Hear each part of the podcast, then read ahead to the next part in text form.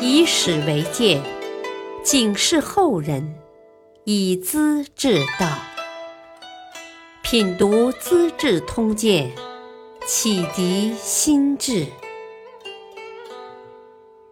原著司马光，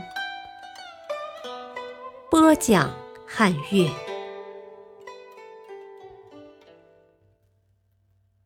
疯疯癫癫做天子，欲藏杀机灭袁氏。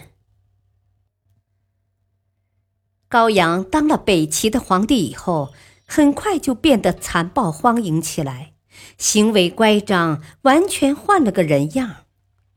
他的太子高音性情温顺，爱好读书，年纪不大，却能注意国计民生。很受社会的称赞，高阳不喜欢，说儿子的性子像汉人，不像自己，想找机会废掉。一天，高阳审讯囚犯，召见太子，来，把刀拿上，砍下这家伙的头，只砍一下，不许砍两下。太子很难过，很害怕。三刀没能砍断，高阳大怒，抓起马鞭就打。太子突然受惊，胸口闷气，说话口吃，从此变得呆头呆脑。高阳很得意，公开扬言要废掉太子，还是给杨殷劝住了。宰相高德正爱提意见，恼了高阳。叫他去当益州刺史。高德正听说此事，病也好了，立刻动身。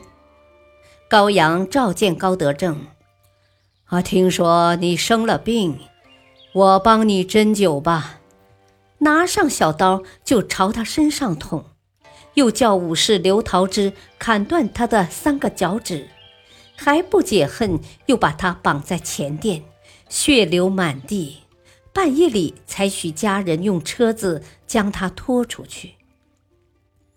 高德正的夫人非常恐慌，准备把家里的珍宝寄存到别处去。正在装箱时，高阳突然闯来。哈，我宫里也没见到这么好的玩意呀！历史拷问，原来是东魏皇帝赏赐的。高阳不由分说，把宰相一家人全部杀死。高阳崇信佛教，他说：“佛家和道家门类不同，只要一家就行了，何必并存呢？”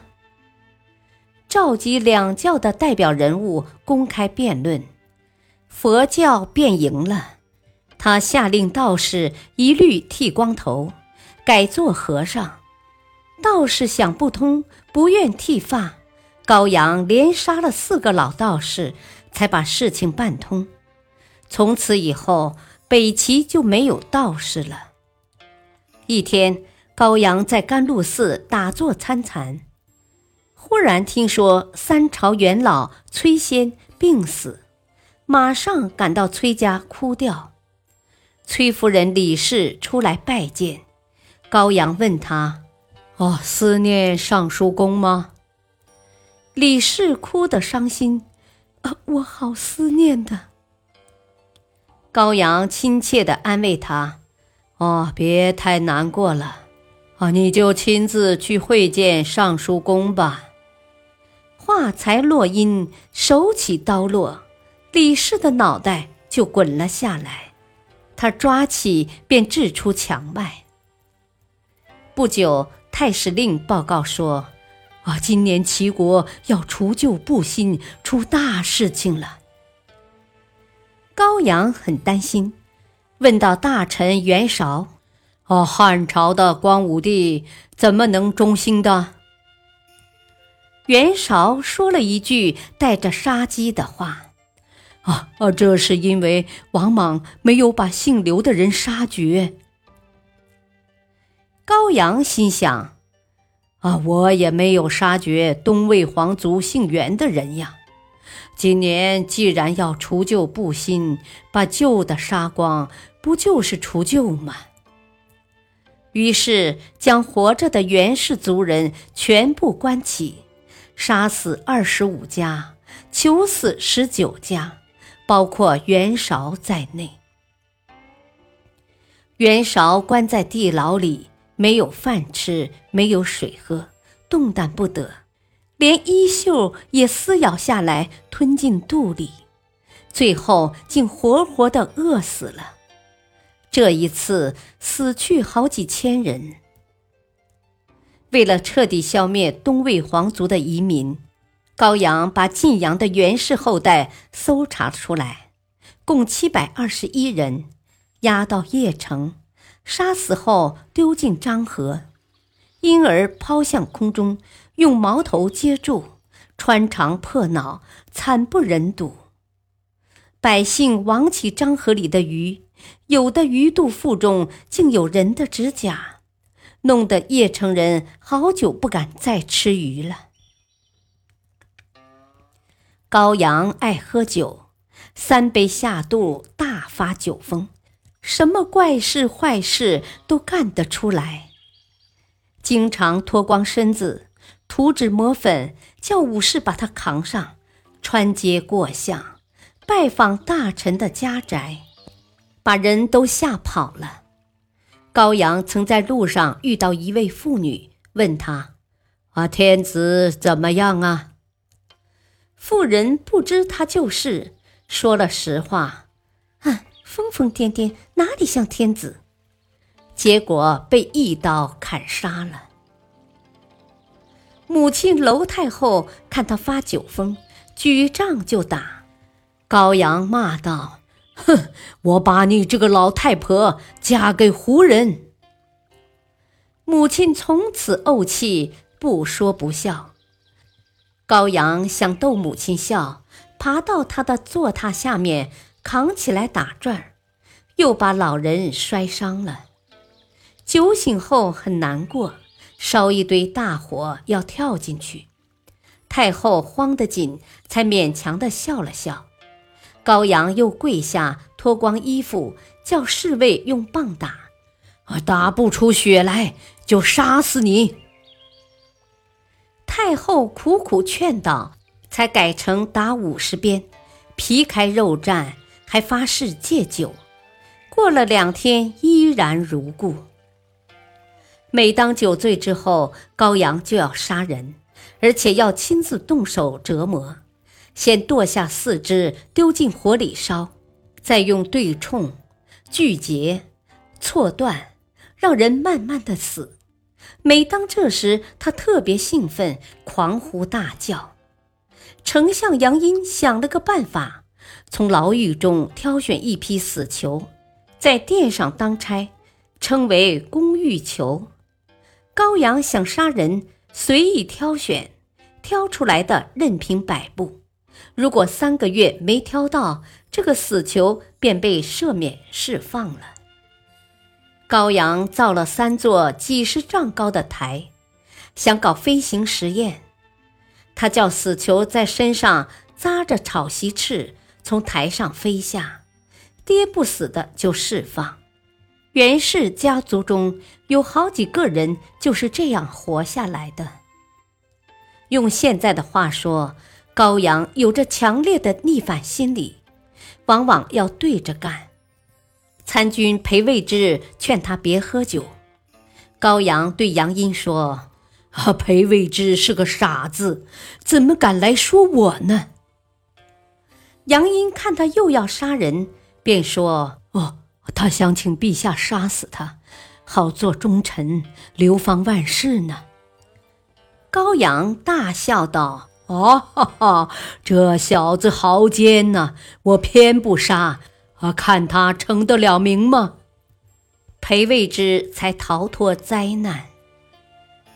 高阳外出巡视，文武官员在子墨告别，他突然下令，骑兵团团围住，叫道：“啊，我扬起马鞭，你们就杀！”说罢，醉歪歪的走了。有个侍卫告诉高阳：“哦，陛下的命令把大家吓坏了。哦，是吗？都害怕了？我就不杀吧。高阳提起马鞭，扬长而去。秋天，黄河两岸大旱，发生蝗灾。高阳问魏郡郡城：“啊，蝗虫是怎么来的？”郡城说：“啊，五行志里说过，天子大兴土木，不顾农忙时节，蝗虫就会成灾。啊，如今外面修长城，呃，国内建三台，啊，大概就是蝗虫发生的原因吧。”高阳大怒，一手抓住他的头发，连头皮也揭掉了，叫人用大粪汁淋在头上，拖着双脚丢出门外，活活折磨致死。有个术士发出预言：“王高者黑衣。”高阳询问左右的人：“什么东西最黑呢？”都说。啊，最黑的是七。上党王高焕在兄弟中排行第七。高阳派武士把兄弟抓来，连同另一位弟弟高俊关入地牢。一天，高阳去视察，在地穴边大声唱歌，要囚犯弟弟一起唱。两人心里发慌，声音发抖。高阳忽然天凉发现，不禁流泪悲伤。本想马上放掉两兄弟，可是另一位老弟高湛一向和高俊不和，乘机挑拨：“啊，老虎出了洞，不是好玩的。”高阳也害怕两兄弟的才能，立即改变心肠，举矛直刺高焕。又叫武士刘桃枝向地穴里乱刺，长矛每次刺到，兄弟俩本能的出手去抓，矛杆也折断了。高阳叫人乱投柴草放火，把两兄弟烧死在地牢中。第二天挖开尸体，好像焦炭一般。百姓听到消息，无不切齿痛骂。这还不算，又把两位弟媳赏给动手放火的奴仆，完全丧失了人性。高阳也自知活不长久，找到兄弟高演说：“啊，我快死了，地位任凭你去抢吧，啊，只是千万别杀我的儿子呀。”不久，残忍刻毒的高阳死了。才三十一岁。后来太子高音继承皇位，被丞相高演废掉。高演死后，兄弟高湛继续掌政，这就是后来的事情了。感谢收听，下期播讲：族请偷书当秘书，高湛传位与高纬。敬请收听。再会。